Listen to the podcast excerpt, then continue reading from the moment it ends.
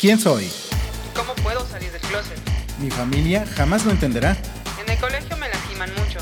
Me corrieron de mi casa por ser gay. No entiendo qué pasa conmigo. Mi familia quiere mucho a mi novio. Mis padres me dijeron que me aman. La iglesia dice que es pecado. Me gustan las niñas, pero no sé a quién contárselo. Bienvenidos al podcast No, Soy Moda. Hola, ¿qué tal? ¿Cómo estás? Mi nombre es Israel González. Hola, yo soy Yasmín Mondragón. Bienvenidos a un programa más de... No soy moda. El día de hoy tenemos a un invitado em, que nos va a desarrollar desde el punto de vista biológico el por qué rayos estamos aquí, por qué somos así. ¿Y por qué elegimos? Ah, no, ¿verdad? Así nacimos. Así, bueno, no sé, hay que, hay que es que eso averiguarlo. es lo que vamos a averiguar. Exacto. Con nosotros tenemos un gran, gran invitado. Él es licenciado en biología. Tiene, en este momento, está estudiando una maestría en educación. Es educación. En educación superior. También eh, tiene, es catedrático en una universidad aquí muy, muy nice en Puebla. y este, y da clases de licenciatura y preparatoria. Órale. Además, ha escrito tres libros precisamente para educación media superior. Ándale. Otro que tampoco tiene tiempo. O sea, como el, el invitado anterior, este yo creo que tampoco tiene tiempo. Exacto, tampoco. Eso, eso me interesa también saber si tiene pareja o no.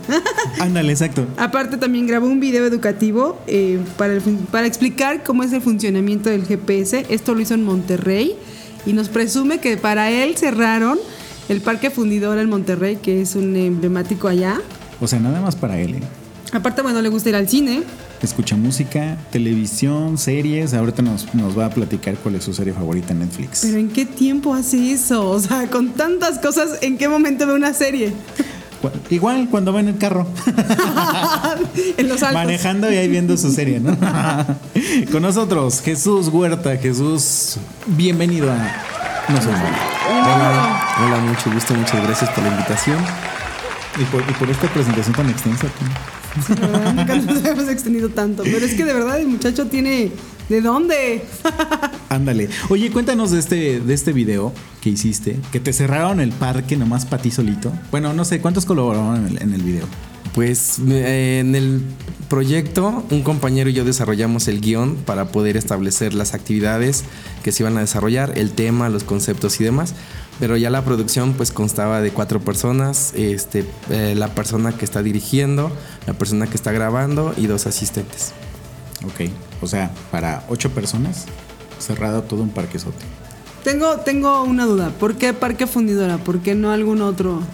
Porque el Parque Fundidora es como el emblemático de este de Monterrey y además como que es una parte también representativa de nuestro país y como se iba el video a una página en eh, de Blossoms del MIT, entonces querían buscar como algo que nos identificara. ¿Por qué Monterrey? Porque Monterrey por la institución en la que estoy trabajando y la que hizo enlace con el MIT, entonces fue más fácil este pues ahí canalizar eh, todo el esfuerzo en este en Monterrey, en la ciudad donde está la universidad. Ok, interesantísimo. ¿Tus libros, eh, hace cuánto los escribiste? Aproximadamente hace dos años, dos, tres años empezamos con este proyecto de los libros y la verdad pues este fue una experiencia muy interesante. Ah, ¿Sobre qué están eh, dirigidos? ¿Cuál es la temática de los libros? La temática de los libros es escribir básicamente sobre los conceptos de biología, de ecología, del desarrollo sustentable, aquellos conceptos que se ven en la educación media superior con las asignaturas de biología, ecología, medio ambiente, etc. Y si en algún momento yo quisiera encontrar ese libro, ¿dónde lo puedo adquirir? Pues básicamente sobre pedido en la editorial para la cual colaboré, que es Bookmart. Ok, estos libros van enfocados específico a, más bien a instituciones específicas, o sea, no es una venta libre. Son sobre pedidos del sistema escolarizado, por ejemplo, para eh, preparatorias de sistema abierto. Es decir, ellos ya tienen un plan y programa y hacen la solicitud con la editorial y la editorial pues ya prepara el libro de acuerdo a las necesidades del programa de la institución que lo solicita.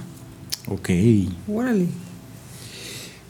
Vámonos a- al, al lado personal. Vamos, vamos a empezar a, a indagar un poco de ti. ¿De Muy dónde bien. eres?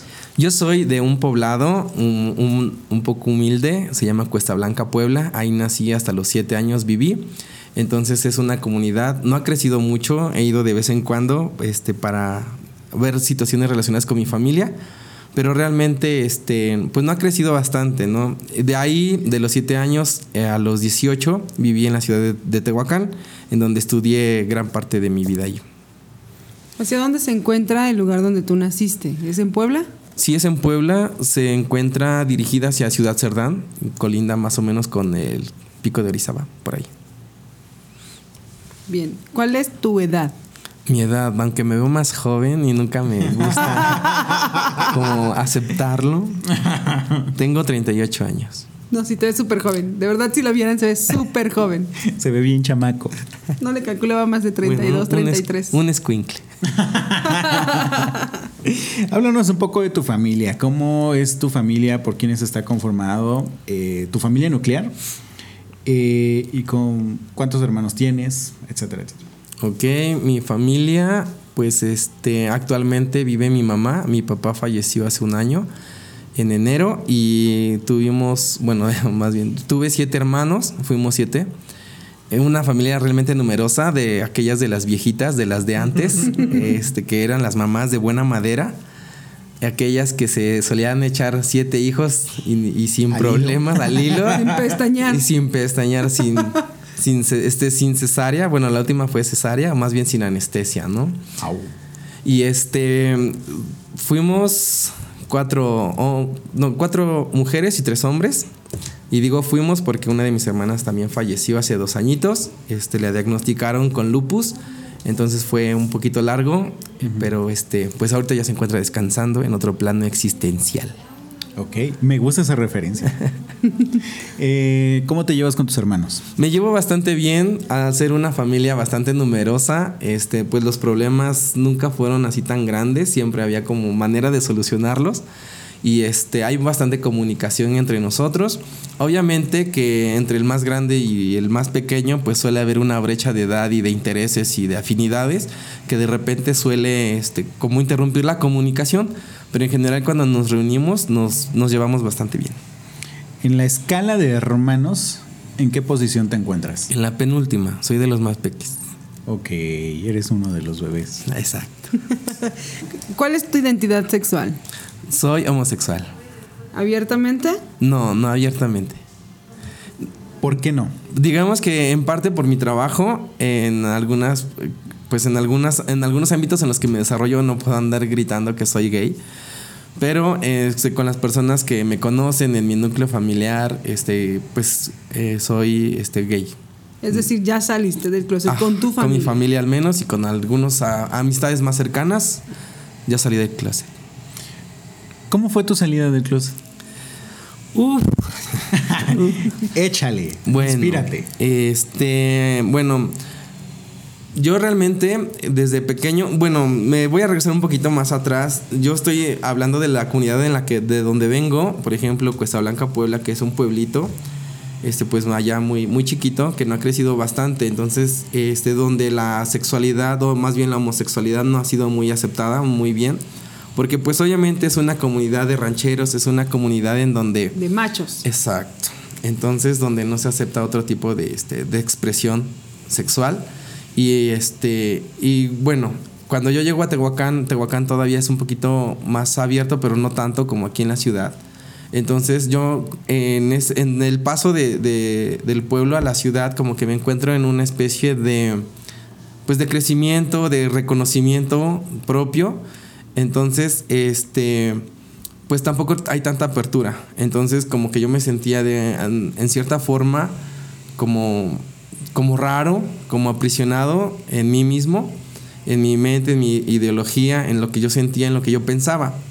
Entonces, estas situaciones me llevaron a tener novia en, en la ciudad de Tehuacán, por ejemplo, y, este, y pues ya, ¿no? Como por la presión social, los, los amigos, las personas con las que te relacionas, de alguna manera como que te obligan a hacer algo que tú no quieres ser o hacer algo que tú no quieres hacer. En este caso, pues tener una novia, mentirte a ti, mentirle a la novia, etcétera, ¿no? Entonces yo pues llegué a tener relaciones sexuales con mi novia, pero realmente no me sentía como de una manera, este, pues, completa. ¿Mande? ¿Cómodo? cómodo, una este pues plena, de una manera plena. Ajá, exacto. O O sea, sí lograba tener relaciones sexuales, una erección, una eyaculación y demás. Pero, este, pues obviamente en el plano personal o individual o sentimental incluso, pues no me sentía yo pleno o desarrollado. Entonces, cuando yo llego aquí a la ciudad de, de, Puebla, empiezo a encontrar lugares de ambiente, empiezo a conocer en la universidad, por ejemplo, personas que pensaban o que sentían cosas como yo, y me di cuenta que no era yo el raro, o que no era como, por ejemplo, cuando tú empiezas a crecer durante tu adolescencia, muchas cosas las haces jugando, pero al mismo tiempo explorando o experimentando. En este caso, pues yo sentía que era como un juego más, como mi sexualidad, como un juego más, así por ejemplo, que ves al amiguito, o, no sé, que, este, que empieces como a jugar con tu, tu, sexualidad. Entonces, yo cuando ya llego a la universidad digo, pues entonces no es un juego realmente, ¿no? Entonces es más bien como un estilo de vida o algo que tú quieres llevar a cabo o desarrollar a lo largo de tu vida. Entonces, cuando yo conozco a más personas como yo, pues me doy cuenta que no estoy loco, que no soy raro, que no estoy enfermo, sino más bien que hay personas que sienten o piensan igual que tú, porque pues obviamente viniendo de unas comunidades tan, tan cerradas como mi pueblo o como Tehuacán, por ejemplo, entonces tú tienes como otra visión más amplia del mundo, más allá de lo que te han enseñado, ¿no? Y este, pues empecé a tener, obviamente, experiencias homosexuales. Y la primera de ellas, yo me acuerdo que fue con una persona muy X, sin embargo, me hizo sentir muchas cosas. Entonces se despertaron en mí como muchas cosas, este, como fuegos artificiales. Empezaron a volar mariposas. Otra Exactamente, vez. así, electricidad y esas, esas cosas que yo no había sentido realmente. Y dije, no, pues ya, de aquí De soy. aquí soy. Entonces, ¿tú te descubriste, digamos, ya en la universidad o te aceptaste en la universidad? Más bien yo me descubrí en la adolescencia, cuando estás en el paso de la pubertad de los 12 a los 13 años y ya como que quedan en tu mente los juegos con los compañeritos que de repente pues se sacan la playera y tú como que te les quedas viendo y dices, esto no es normal, lo que yo estoy sintiendo por mi amigo no es normal y entonces como que te empiezan a llamar más la, la atención los niños que las niñas, ¿no? Y dices, ¿qué, ¿qué, me está pasando? Y empieza la fase de negación. ¿Por qué yo? ¿O por qué a mí? ¿Porque estoy raro? ¿Estoy enfermo? ¿O qué me está pasando? Pero obviamente, por toda la situación de tabú que está, pues que tiene la sexualidad y más en esas etapas que no tienes la confianza con acercarte a alguien, pues obviamente empiezas a decir, no, pues este, pues yo creo que estoy mal, ¿no? Y no lo, no lo preguntas o no lo platicas. Entonces, ya cuando pues llegas a, a, más grande, o cuando yo llegué a la edad adulta, pues ya entonces me di cuenta que realmente era este, otra situación. Con tu familia, ¿cómo enfrentas el tema? Ok, eh, entonces yo empiezo a tener como varias experiencias homosexuales, varias experiencias gay, y este, pero no era algo así como una relación fija o formal ya hasta que hace como 10 años, eh, pues ya eh, encuentro pareja y la empiezo a llevar a mi casa. De hecho, pues ya había llevado dos que tres personas a, a mi casa, pero siempre era a mi amigo, mi amigo, mi amigo, ¿no? Entonces, así como. Lo típico, que, ¿y, ¿no? ¿Y cuándo vas a traer a Y la cuando amiga? la amiga, por lo Ah, menos. Por lo menos, ¿no? y pues ya entonces un buen día mi mamá pues este me, me, confrontó porque realmente yo como, como hijo pues no tenía como el valor de llegar con mi mamá y decirle pues mamá soy gay o Claro. aquí te presento a mi No novio. es mi amigo, es mi novio. Ajá, exacto. Entonces pues ya ella fue la que me encaró y me dice, oye, yo quiero saber, este, pues este, tu amigo, tus hermanas dicen que no es tu amigo, que es tu novio. Y yo, ay, pues sí. O sea, pero tú No creo que lo hayas dicho tan fácil, perdón. No creo que lo hayas dicho tan. Pues realmente así como que me puse nervioso, pero sí fue así como que, pues sí. Sí, pues ya, así como cuando este, te comiste te el pastel y tú con la boca llena de chocolate, pues, pues ya que te queda, ¿no? Pero tú ya se lo habías dicho a tus hermanas. No, no, pero pues es que realmente eh, ya tantas visitas a mi casa, encerrados en mi recámara, por ejemplo. los Lo ruidos. que los extraños. delataron son los ruidos. Exacto, sí, maldita cama. y ya, entonces sí, como que fue, fueron esas situaciones las que, las que llevaron a descubrir delante de mi familia que yo era este gay. ¿Tu mamá cómo lo tomó? Pues mira, al principio así como que realmente sí, como que le lastima, como que le duele, pero no sé en qué. A lo mejor piensan que ellas son las que fallan. Sí. Entonces, este, dicen, no, es que yo algo hice mal, es que es mi culpa. Y le dije, no, pero son mis decisiones, son mis experiencias, no son las tuyas. Tú ya viviste lo- las tuyas, déjame vivir las mías. Entonces se pone a llorar, pero aquí lo bueno o la ventaja que yo tengo es que somos siete hijos y mis otros cinco hermanos ya se encargaron de llenarla de nietos. Entonces ya no hay... Ya no tienes que cumplir ese rol. Ya, ya no tengo esa carga encima, ya. ¿Y tu papá? ¿Cómo fue con tu papá? Mm, Fíjate, con mi papá nunca hubo un acercamiento. Él era una persona muy dura, muy recta, muy machista. Él tenía dos esposas, de hecho, y así abiertamente a la sociedad. Mi mamá lo sabía, que él tenía dos esposas. O sea, la esposa y mi mamá, y este, bueno, no, la otra señora, y este, y también tenía tres hijos. Entonces mi papá, entre pues más mujeres tuviera un hombre, pues más macho, ¿no? Más, este, más poder o más, más sombría. Entonces, con él realmente nunca hubo una apertura. Y él, bueno, yo creo que realmente jamás se interesó por mi, mi vida sentimental. Entonces, ya de grande incluso, nunca me llegó a preguntar si tienes si, este, esposa, si tienes novia o novio, no, la verdad nunca, como que también respetó ese espacio. A lo mejor sí se dio cuenta o a lo mejor sí se enteró, porque pues ya era como un trein- treintañero o más que. Era más obvio. Ajá, era como muy obvio, ¿no? Si no, pues no te casas, que entonces ¿qué eres, no? Entonces, pero como que respeto porque realmente nunca se, se metió a indagar en mi vida. O sea, no, no, tú no estás seguro de que él supiera, pero tampoco te consta que no lo supiera. Exacto. ¿Cómo fue tu adolescencia eh, cuando te autodescubriste entre los 12, 13 años?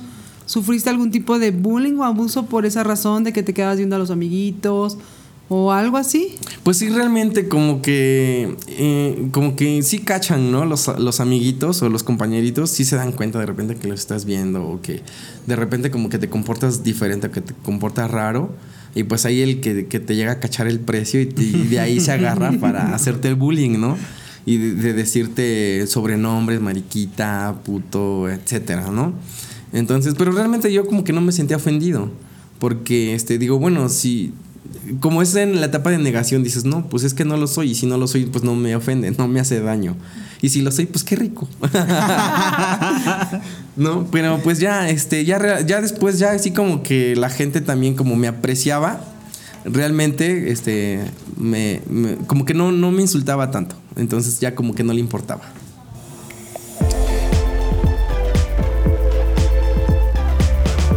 Vamos a jugar unas, un, un- pequeño juego de palabras. Ok. Te vamos a decir 10 palabras y tú de esas 10 palabras nos vas a decir lo primero que se te venga a la cabeza como una definición. ¿Sale? Primer palabra. Gay. Mm, Persona que le gusta el sexo, eh, bueno, el sexo del mismo sexo. O, o sea, ¿cómo? Pues sí, por ejemplo, homosexual que le gusta tener sexo con hombres, ¿no? Gay, que tiene sexo con personas de su mismo sexo. ok. Ok. ¿Closet? Para la ropa, Únicamente. sí, definitivo. Amor. Hay algo padre, algo bonito, algo duradero. Libertad. Ah, pues li- libertad de expresarse, libertad de ser, mm, no sé, ser libre. Homofobia. Ah, miedo, eh, rechazo, eh, dolor, muerte. Bisexualidad. Una parte más de disfrutar la sexualidad. Familia. Mm, Pues un núcleo social en donde se desarrollan muchas cosas, ¿no? De diferentes formas. Orgullo. Mm, orgullo. Pues estar contento con algo, expresarlo, vivirlo, ser feliz. Transexual. Persona que decide mocharse el pilín.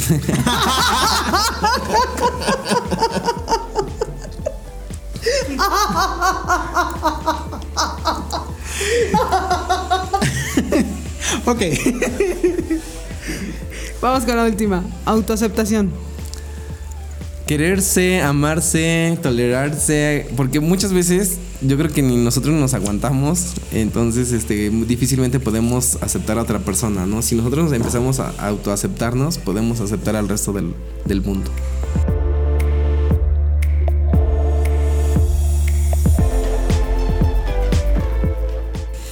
Jesús Huerta es soltero o casado. Casado. O sea que es este. No, ¿Cómo, cómo- cuál es la definición? La definición es no soltero y no disponible. Ah, ok. No Ok, soltero y es no- que nuestras definiciones son soltero, disponible o no disponible. Ahora, casado, disponible o no disponible. Casado no disponible. Te pegan las agruras de Pegan, pronto, ¿no? En las pegan, noches. me pegan. Sí me pega. ¿Cuánto tiempo tienes casado? 10 años. Wow. O sea, que fue la persona que presentaste en tu casa? Así es. O sea, tú sí aplicaste la de tú me traes a una persona a la casa, me la presentas y con él te casas. Sí, sí, sí. básic- básicamente. sí.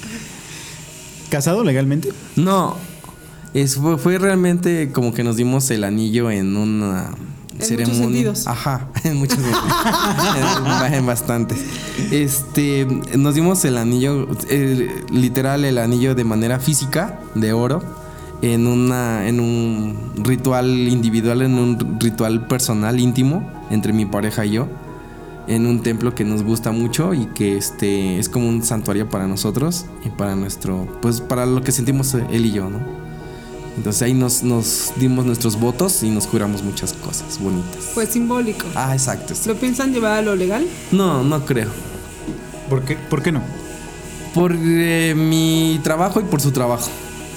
Básicamente. Básicamente, sí. Por la aceptación de las demás personas. Maldita homofobia.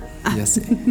Vamos a un corte y ahorita que regresemos vamos a entrar a un tema eh, que digo, bueno, por eso trajimos un biólogo al programa, porque queremos hablar desde el punto de vista biológico todo este tema de la sexualidad de las personas y todo este tema de la diversidad sexual. Regresamos, recuerda que estás en No soy moda. Volvemos.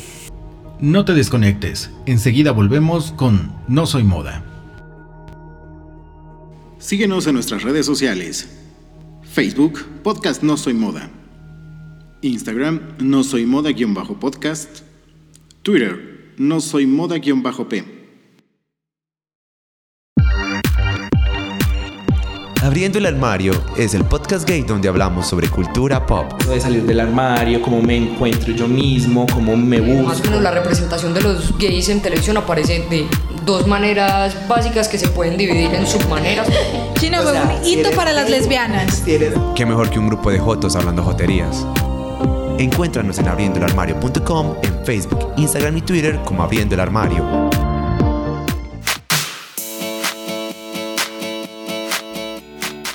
Hola, yo soy Pedro Beltrán. Y yo soy Daniel Santos. Y te invitamos a que no te pierdas Pride, donde no somos machos. Pero somos muchas. Todos los miércoles a las 7 de la tarde en la página Noticias Sonora. Y a las 9 de la noche, hora centro. Así que no te pierdas Pride, donde arrancamos con, la jotería.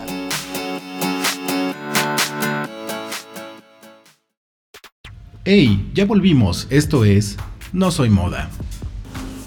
Y regresamos a. No soy moda. Les recuerdo que estamos con el biólogo, profesor, licenciado, maestro, casi casi, su, ex- su eminencia. Bueno, el- lo de maestro es casi casi porque todavía le falta. ¿Cuánto tiempo te falta Un para añito. tener la, Un año. la maestría? Ahí está. Bueno, el Pues casi casi, maestro, pero sí su eminencia. Jesús Huerta. Y ahora vamos a conocer la historia de la biología de nuestros ancestros. No es cierto. no de nuestros ancestros, pero sí de nosotros. Eh, perspectiva desde el punto de vista de un biólogo. ¿Cómo se define la sexualidad de las personas? Desde que son fecundados hasta cuando nacen y van creciendo. La sexualidad de las personas se define, se define desde el momento de la concepción, en el momento en el que el cromosoma de la mamá y el cromosoma del papá se unen, o el espermatozoide y el óvulo se unen para unir los cromosomas. Entonces, a partir de este momento ya se define si va a ser niño o niña, con la presencia de los cromosomas XX y XY.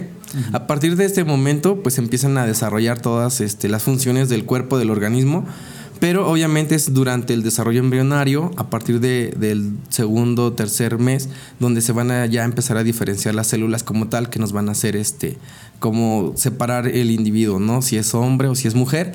Y este, también aquí en esta etapa, esto, ah, ok, vale, vale considerar que en alguna etapa de, este, de nuestro desarrollo, pues mm, pudimos haber sido niñas o niños todos, ¿no? Como que no se nos ha desarrollado en algún momento este, las, eh, las características sexuales. Ya después del nacimiento, pues obviamente ya nacemos como niños o nacemos como niñas y a lo largo de nuestra infancia, pues este, los caracteres de alguna manera permanecen dormidos hasta que empieza la etapa de la adolescencia o la pubertad, en donde las hormonas empiezan a hacer ya su trabajo después de estas, de estas etapas y se empiezan a desarrollar los caracteres sexuales secundarios, por ejemplo, la aparición del vello, la primera menstruación o la primera eyaculación en el niño, por ejemplo. Entonces, a partir de este momento, pues ya empiezan a, a aparecer esas características y el individuo ya puede empezar a ser eh, fértil o empezar a poder procrear. ¿En qué momento del desarrollo del feto se, digamos, se caracteriza ya por ser niño o ser niña? ¿En qué momento se desarrollan, digamos, los genitales? En el trimestre 3, en el- es decir, acabando el tercer mes, ya se pueden diferenciar las características de este, del niño o de la niña. O sea, en otras palabras, antes de eso somos, no tenemos un sexo definido todavía. Somos asexuados en ese momento. No, no tanto así, pero las características, digamos, que no se han desarrollado. O sea, tú no puedes saber si tú, este, el niño que vas a tener es niño o niña si no se han este, pasado por esas etapas. Ok. ¿Qué es la genética o la carga genética? La genética es la cantidad de genes que nosotros tenemos, que nos han heredado nuestros padres y nuestro, nuestra madre y nuestro padre. Es decir, la mitad y la mitad, 50-50. Nosotros obtenemos de ellos la mitad de los cromosomas de cada uno. Y ahí se encuentra eh, las características que nosotros vamos a tener como, como individuos. Por ejemplo, si tenemos el cabello rizado, si somos ojo azul, ojo negro, piel clara, piel morena, si vamos a ser altos, si vamos a ser gorditos, o si vamos a tener propensión a la diabetes, al, este, al cáncer, por ejemplo, o alguna otra enfermedad de carácter hereditario. En nuestra carga genética ya viene de alguna manera predeterminada lo que nosotros este, podemos desarrollar en el, en el futuro. O sea, en palabras de decir premortal, en la carga genética viene, te, te viene definiendo tú quién eres o qué vas a hacer, cómo te vas a ver, etcétera, etcétera, debido a nuestros padres. ¿Es correcto? Es correcto. Ah, Mira. Siempre los papás, eh, cuando tú expresas tu sexualidad, eh, piensan en el que hice mal. Así es. Biológicamente, ¿los papás pueden predisponer la orientación sexual de sus hijos? Fíjate que de manera biológica pues no se ha estudiado mucho porque realmente este tema por los tabús sexuales eh, realmente no hay científicos que se dediquen a esto. Pero desde el punto de vista social eh, sí hay a veces este se ha detectado casos en los que un papá puede o una mamá puede hacer que su hijo tome ciertas características o ciertas este, conductas que lo lleven a una vida homosexual, por ejemplo. Ok, ¿hay investigaciones sobre esto? No. Es simplemente teoría. Exacto. Ok, al igual que la teoría de la creación. Ajá. O sea, es, es algo que sabemos, que se dice, pero pues no, se- no es demostrable. Así es. ¿Tú crees, ya de manera personal, como la eminencia que vas a hacer y que ya eres escritor, profesor y etcétera? ¿Tú crees que la genética predispone o condiciona la sexualidad de las personas? Lo que hablaba este Isra, es decir, que el papá o la mamá te puede cargar. ¿Por qué viene mi pregunta? Tengo conocidos, incluyéndome, donde sí tengo familiares que han sido gays o son lesbianas, abiertamente o no, y que después, eh, por ejemplo, generaciones atrás, yo tengo un primo hermano de mi mamá que ya no está en este plano, pero que era gay. En mi caso, bueno, soy lesbiana. Bueno, solo mi novia, yo no. este, y por ejemplo, generaciones más jóvenes, es decir, sobrinos míos que ya son hijos de mis primos, también han salido del closet como bisexuales o como gays o lesbianas. ¿Hay algún factor familiar que determine eso? Mira, científicamente, de- desde la rama de la biología no se ha detectado el gen que determine la homosexualidad.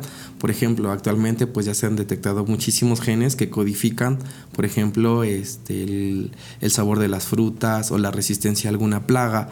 O por ejemplo, que, que digamos, mira, aquí está la secuencia del ADN, desde la adenina hasta la citosina, donde, tú, donde dice que tú vas a sufrir un, un infarto, ¿no? O vas a padecer del corazón, por ejemplo. Pero no se ha detectado el gen de la homosexualidad que diga, ah, pues mira, las bases tal, a, a la secuencia tal del ADN va a decir que tú vas a ser gay, ¿no? Pero sí hay predis- predisposición de que sí la hay, sí la hay de manera personal, también te lo puedo decir. Este, a, mi criterio, yo digo que sí hay, por ejemplo, en algunas familias. Por ejemplo, hay veces en donde la sociedad lleva tan a- tanto arrastra a una persona a tener hijos, a tanta presión hay que los tiene y los hijos, como es de manera directa, incluso este, tienen pues todas las características gay, ¿no? Las características homosexuales o el comportamiento homosexual, por ejemplo.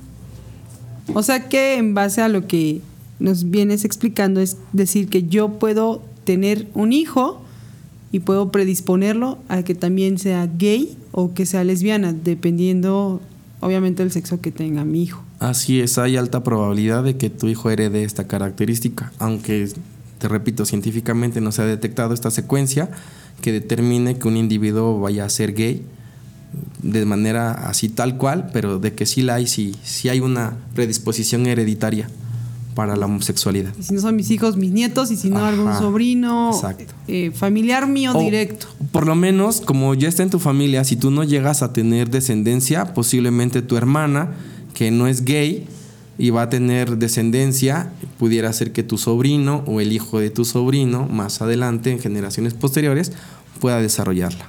Como te mencionaba, mi tío, que es primo hermano de mi mamá, ¿no? Que ni hijos tuvo, pero yo salí más lenta que otra cosa. Así es. Ok. Así, sí. sí, sí, como que se hace un recuento del árbol familiar y, por ejemplo, dice, es que ¿por qué? ¿No? ¿De dónde viene? Y ya como que empiezan a hacer sus cuentas y de repente sí resulta que tienes algún familiar que es gay. Hasta ahorita no existe un patrón definido para decir, eh, no sé, se me ocurre. Yo tengo un hijo, el cual tiene dos hijos, y de esos dos hijos a lo mejor uno sí puede ser homosexual, y de ahí los hijos de ese hijo no podrían hasta, no sé, una tercera, cuarta generación. Ok, de acuerdo a las características, bueno, a, a las características que nos presenta la, la ley de la genética, se maneja como en proporciones y porcentajes. Entonces, de acuerdo a las cruces que se realizan, por ejemplo, con la- lo que nos hereda Mendel, con la cruza que hace con los chicharitos y los colores y las frutas rugosas y las, las hojas de, perdón, las flores de colores, entonces podría como de alguna manera extrapolarse. Por ejemplo, ¿en qué proporción si tú tienes los ojos azules y tu pareja tiene los ojos negros, qué porcentaje o qué probabilidad hay de que tu hijo nazca con los ojos azules o con los ojos negros o podría ser como una combinación entre ambos colores? Eso es de acuerdo a la ley de la genética que nos hereda Mendel. Entonces podríamos hacer algo similar con esto, como que podrían jugarse como los porcentajes y de acuerdo a la cantidad de hijos que tú tengas, podría ser como la probabilidad de quienes sean más como receptivos a tener esta característica que otros. Por ejemplo, si tienes cuatro hijos, a lo mejor se dividiría entre 25, 25 y 25, ¿no? Que realmente podríamos decir que sea partes iguales. O por ejemplo, dependiendo también la característica, es que nos vamos como a los genes que son dominantes o recesivos. Si estamos hablando de una característica genética, entonces la podríamos decir que si es dominante o recesiva y si es dominante, pues tiene como más predisposición a expresarse. Si estamos hablando de una característica recesiva, entonces no tiene chance de, de expresarse hasta la segunda o tercera generación. O sea, tenemos estas características que pueden predominar en la persona también. Así es. Es por ejemplo como las personas que, que tienen tendencia a la caída del cabello. A veces estas características provienen de la mamá. Y si nosotros tenemos una mamá que tiene el cabello muy delgado, pues el varón es el que tiende a tener la caída del cabello.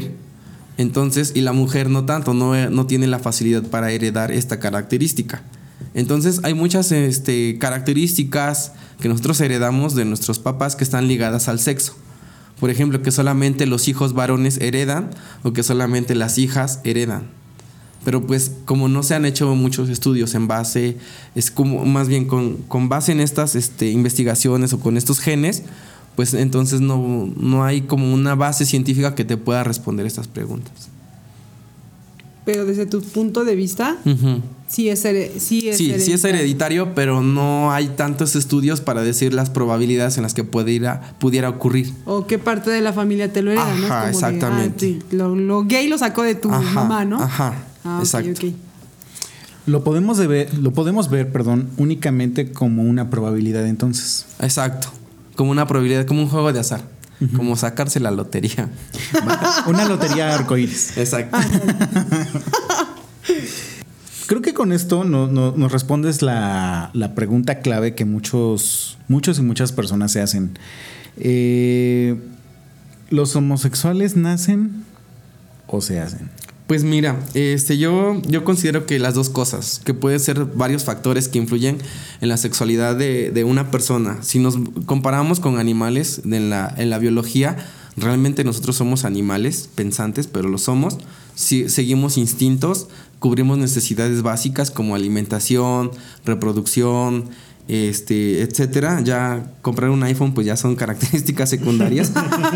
Pero lo que nosotros cubrimos de manera básica son nuestras necesidades fundamentales como los animales. En el caso, por ejemplo, eh, de los animales, se ha observado que algunos animales se pueden estimu- estimular entre machos. De hecho, todos, todos los animales excepto los delfines y los seres humanos, utilizan, los demás animales utilizan a la reproducción, bueno, a la sexualidad como reproducción, básicamente, nada más. Los delfines y los, los seres humanos utilizamos a la sexualidad con fines recreativos. Esto quiere decir que este, los delfines y nosotros tenemos conciencia sobre nuestra sexualidad y el gusto o el placer. Los demás animales solamente la utilizan cuando están en celo. Por ejemplo, una perrita puede tener, este, no puede tener re- relaciones sexuales si no está en su, en su periodo de celo. Si no lo está, pues se va a mostrar este, pues, Agresiva. agresiva, va a rechazar al macho, eh, o se va a echar, o va a sentar la colita, con tal de que no la toquen. Pero si está en celo, pues va a dejar que todo mundo perruno pase por allí. Entonces, este, solamente lo van a hacer con esa finalidad. Pero bueno, eh, se ha visto también en algunas especies que están cercanas al ser humano, por ejemplo, algunas especies de chimpancés, que cuando un, un macho de un clan, porque ahí se forman como clanes o manadas de, de los chimpancés, un chimpancé no se puede reproducir en su mismo clan, porque si no estaría reproduciéndose con sus propios familiares, por ejemplo, madre o hermanas o sobrinas.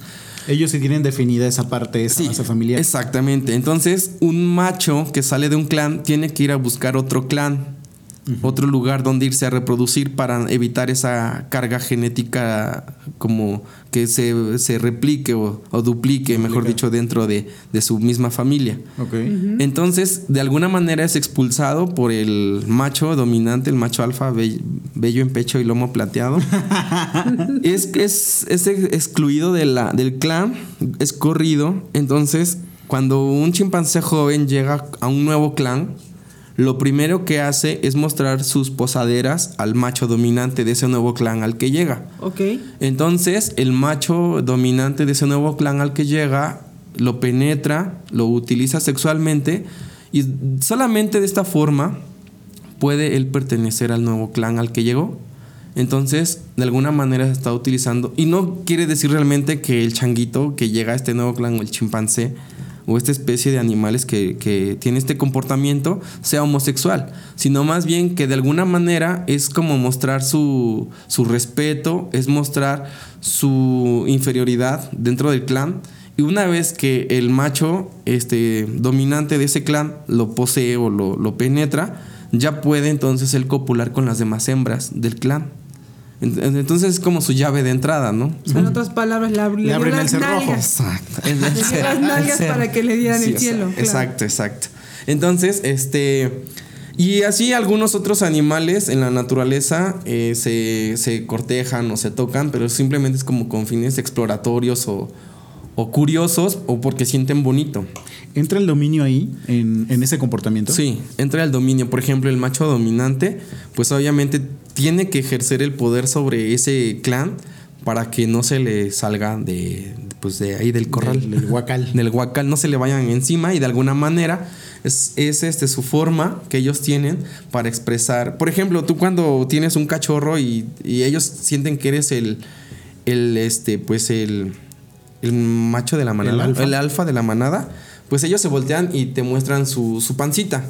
Es la manera en la que ellos te están expresando que tú eres el dominante. Es decir, que te, ex- te po- te exponen la, la- el vientre porque ahí tienen sus vísceras, que es la parte más sensible o más este, Vulnerable. vulnerable que ellos pudieran tener. Entonces, lo mismo pasa con, con esto otro grupo, pero la manera en la que tienen ellos de expresar es a través de la sexualidad. Entonces, eh, muchas veces se desarrollan estos mitos de que el- la homosexualidad no se da en los animales y como tal no, eh, como dices, con fines este, recreativos, placenteros, pero sí se da con fines de dominio, con fines de inclusión en una manada, con fines de pertenecer. Y esto no quiere decir que sea algo antinatural, Así al contrario, eh, es. estamos hablando de que la naturaleza está hablando por sí sola sobre estas conductas. Así es, de hecho hay una- un caso muy famoso en dos pingüinos de Central Park en el zoológico, dos machos este, que pues unieron sus esfuerzos para reproducir un huevo, que pues no sé dónde lo encontraron o no sé si la mamá... No sé dónde lo este, sacaron. No sé dónde lo sacaron. Sacaron el huevo, pero Lo- vieron ya estaba ahí. Pues ellos sí lograron adoptar, no como en la Ciudad de México, que es más difícil. Ellos se lo encontraron y se, lo, quedaron. y se lo quedaron. Entonces unieron sus esfuerzos para alimentar y procrear este, este bebé, este pequeño pingüino. Y son muy famosos porque realmente es como si tuvieran una relación de pareja. Los dos hacen el esfuerzo de cuidarlo como si fueran mamá y papá, pero son dos machos. Entonces, este, y no realmente no es porque ellos tengan relaciones sexuales o coito ahí, este, sino más bien es como una relación altruista en la cual la el único objetivo que ellos tienen es la supervivencia de su especie. Claro. La supervivencia de este pequeño que encontraron. Así es. Que apareció porque nadie sabe dónde salió.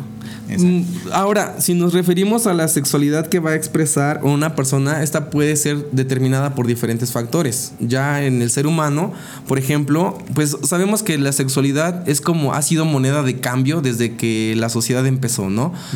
Eh, tanto hombres como mujeres han tenido relaciones sexuales con la finalidad de obtener alimento, es un lugar donde guarecerse o por favores de protección, por ejemplo. Entonces, este, pues no descartamos a la homosexualidad como parte de esta moneda de cambio. Entonces, este, también a lo mejor eh, la sexualidad, o más bien la homosexualidad, puede expresarse por diferentes causas sociales. Por ejemplo, cuando nosotros pertenecemos a un, a un, este, a un grupo, pues obviamente eh, las características del grupo van a influir en nosotros o nosotros en las características del grupo. Entonces, en ese momento nosotros podemos decir que un gay se hace, ¿no? Porque pues obviamente pues va a como adoptar algunos gustos, algunas este algunos modos, algunas maneras de vestir, etcétera, ¿no? Como que va a estar influenciado por este tipo de cosas. Con tal de encajar. Ah, exactamente, con tal de sentirse aceptado, con tal de encajar. Y algunas otras, algunas otras veces este, la homosexualidad puede ser también eh, de alguna manera por las hormonas. Por ejemplo, si alguna eh, hormona masculina como la testosterona está muy baja, esta también puede llevar a la conducta homosexual. Por ejemplo, la testosterona cuando se presenta en pequeñas cantidades, pues entonces va a hacer que el individuo no desarrolle a lo mejor las características sexuales secundarias, como una voz grave, la, la barba o la presencia de otras características como musculatura. Entonces van a hacer que sea una persona como más Afeminada. afeminada, exactamente, con estos rasgos afeminados, pero es por la presencia o la ausencia de algunas hormonas. En este sentido, va a, a empezar a tener como esta especie de, de comportamiento también homosexual. O, por ejemplo, en las mujeres, la- el exceso de testosterona, pues pudiera ser que presentara, no sé, como más, más macha que yo, por ejemplo. Más masculinidad. más masculinidad, exacto, exacto. Algo así como yo, ¿no? También pudiera ser que este ah, en algún momento el individuo sufrió algún trauma o este como pues sí traumatizado en alguna experiencia que haya vivido y que esta situación lo haya llevado a preferir algún tipo de, de- rol. Por ejemplo, si hay, eh, ha habido algunos individuos que han sido violados en su infancia y este pues algunos de ellos no todos porque tampoco este se puede generalizar pues como que desarrollan este gusto por seguir buscando este la, la satisfacción por el mismo sexo Este también eh, hay personas que no se sienten seguros con su propio cuerpo. Por ejemplo, no sé, este también a algunos hombres que de repente no se sienten a gusto con su físico y les da como temor a, si, por ejemplo, si son muy gorditos o si tienen alguna, no sé, de- deformidad, por ejemplo, también he visto personas de manera así personal, no, no como biólogo, sino como, como individuo, he observado que, personas al- a veces tienen alguna deficiencia, alguna característica, que esto les, este, que no les permite tener la seguridad de tener relaciones sexuales con una chica. Entonces se sienten más aceptados por una persona de su mismo sexo y pues eso les motiva o les anima a tener una vida o, una, o relaciones homosexuales, por ejemplo. O las mujeres también, que de repente dicen, es que un hombre como que no, no, no, no como que no hay química. O también no se sienten a gusto con su cuerpo de mostrarlas a, de mostrarse ante un hombre, por ejemplo, sienten que se van a ver rechazadas o que se sienten más identificadas con una mujer, pudieran este, desarrollar conductas pues homosexuales. Digamos que eligieron Ah, exacto. ser homosexuales Exacto, o exacto. tener esa tendencia. Exacto. Por ejemplo, hay un caso de un chico que pues tiene el pene muy pequeño. Pues no sé qué tan pequeño puedas llegar a ser, pero por ejemplo... Pequeño. Pequeño. 5 centímetros ya en erección, por ejemplo. O sea, Ah, su mecha, pequeño. pequeño. Estamos hablando de algo muy pequeño. Entonces se acerca con el psicólogo y le dice que pues no puede tener como pues una relación sexual con una mujer placentera, que no puede llegar a satisfacerla, no al 100% como él quisiera. Y que sus relaciones sexuales que ha tenido con mujeres pues son incompletas, son insatisfechas, que siente que no llega a expresar totalmente su sexualidad con, este, con, las, con las mujeres. Entonces el psicólogo le hace la recomendación de experimentar relaciones homosexuales. Entonces este chico dice, pero si a mí me gustan las mujeres, yo no, no me veo teniendo relaciones con un hombre. Entonces el, este, el psicólogo le comenta, bueno, pues te estás como frenando a tu sexualidad porque no puedes a lo mejor satisfacer a una chica pues deberías ex- experimentar otra cosa. Entonces el chico pues le hace caso a este psicólogo y pues tiene relaciones sexuales con un hombre, pues obviamente en donde él es el pasivo y logra experimentar muchas otras cosas más que él no sabía que pudiera llegar a experimentar. Y pues también de aquí soy y ahí. Y ahí se quedó. y ahí se quedó. Sí, ese es un, ese es un caso. Ok, creo que todavía nos queda mucha, mucha, mucha tela de dónde cortar para un segundo programa. No sé si en algún momento nos permitas invitarte a un segundo programa. También de acuerdo a lo que la gente que nos escucha nos mande sus preguntas, este, dudas que quieran que resolvemos. Bueno, no sé si estás dispuesto a participar. Sí, claro, por supuesto, con mucho gusto. Mandan sus dudas y con gusto las resolvemos en una segunda. En un segundo programa. Así es. Y pues a ti que nos estás escuchando, muchísimas gracias por haber descargado y escuchado este programa. Eh, no olvides buscarnos en nuestras plataformas como Spotify, iTunes Podcast, Stitcher y también en nosoymoda.com. Te agradezco mucho tu tiempo y de verdad ojalá podamos hacer un segundo programa porque es muy extenso, ya hablando eh, con alguien experto en el tema, porque tengo muchas dudas. La verdad es que sí, respecto a, a muchas circunstancias. Gracias. Queda, queda abierto el programa, el siguiente programa de más biología en No Soy Moda. Y no se te olvide eh, pasarte por los podcasts de nuestros amigos en, en México, en Argentina, en Colombia. En México recuerda que puedes escuchar a Daniel Tinajero. Él habla de tecnología y estilo de vida, todo junto. Entonces, este, búscalo como Daniel con Y, Daniel Tinajero. En Argentina tenemos a nuestras amigas de Entre Ellas. Búscalas también en Spotify. Y por último, abriendo el armario, Colombia. Hasta allá estamos llegando. Y ellos hablan de arte y cultura pop. Y mientras tanto, gracias por escucharnos. Nos escuchamos la siguiente semana. Adiós. Bye. Síguenos en nuestras redes sociales. Facebook, Podcast No Soy Moda. Instagram, No Soy Moda-podcast. Twitter, No Soy Moda-p.